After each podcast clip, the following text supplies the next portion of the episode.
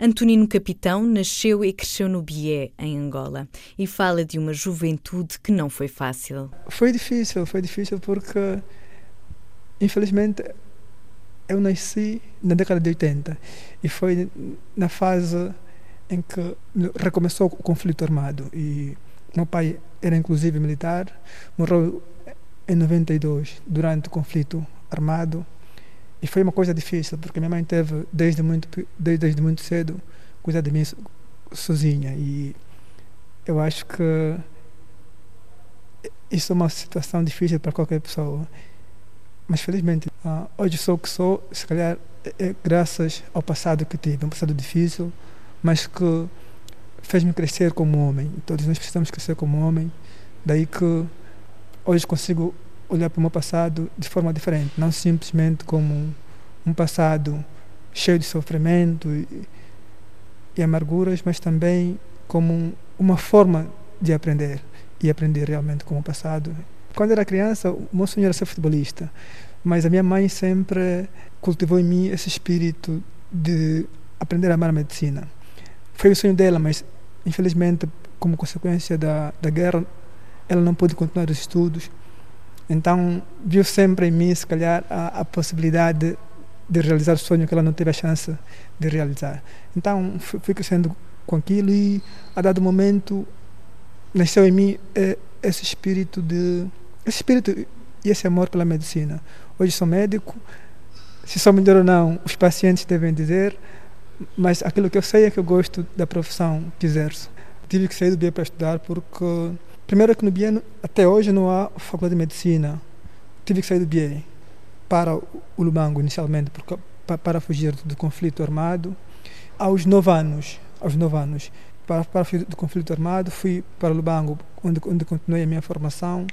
E depois tive que ir para Benguela, porque nesse novo projeto que o governo angolano implementou de expandir o ensino de formação médica, a formação médica para, para os demais para as demais províncias, Benguela foi uma das beneficiadas. Então tive que ir para Benguela para fazer o exame e felizmente fui admitido e até hoje sou quadro da Faculdade de Medicina de Benguela e também residente de Especialidade de Medicina Interna do Estado Geral de Benguela. Em Portugal, Antonino tem procurado expandir a sua formação profissional. Quando eu veio para Portugal eu tinha 27 anos.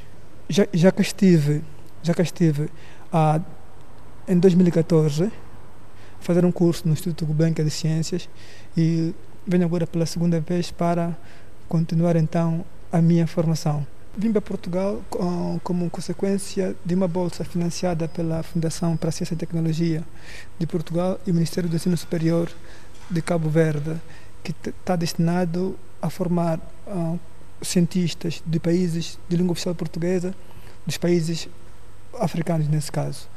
Uh, e eu. Foi sempre meu sonho, foi sempre meu sonho fazer algo pelo meu país e que tivesse ligado com as doenças, sobretudo tropicais, porque são uma das principais causas de morte, de mortalidade infantil em Angola. Então eu quero contribuir de algum modo para minimizar ao mínimo, minimizar esta situação. E esta formação dá-me abre-me portas para pelo menos continuar na conquista do meu sonho. A principal diferença que Antonino sentiu em Portugal foi. Foi suportar o frio. Foi suportar o frio. Foi suportar o frio, porque eu me lembro que da vez, em 2014, quando vim para cá, em Benguela, em Luanda em particular, estava calor. Então saí de lá com, com coletes e desprotegido. Quando cheguei aqui no aeroporto de Portela, estava um frio que nem sequer dava para suportar. Fui, fui obrigado a ir na primeira loja que encontrei, se calhar comprar o casaco mais caro. Fui no aeroporto, comprar o casaco mais caro. Comprar o casaco a um preço que, se calhar, aqui em Malaysia normal me custaria a 5, 10 euros, mas que lá tive que comprar a, a um preço três vezes superior para me agasalhar. E foi, em verdade, eu acho que, que essa foi a, questão mais difícil de, de, de, de, suportar, essa alteração climática.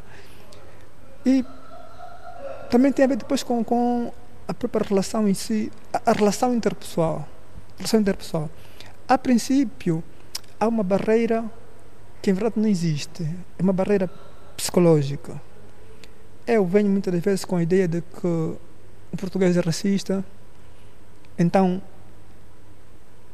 a priori, como mecanismo de defesa, eu, tenho, eu próprio me fecho. Mas com o passar do tempo, vê-se que isso é uma coisa que não existe, porque nem todo mundo é racista. Ultrapassadas as dificuldades, Antonino tem-se dedicado ao seu projeto de investigação de doutoramento. Já fez dois anos. Quanto à data de conclusão, ainda não tem a certeza. Neste momento, o meu principal objetivo é terminar a minha formação. E após terminar, voltar para Angola e continuar a fazer investigação e contribuir de alguma forma para o progresso científico e não só do meu país.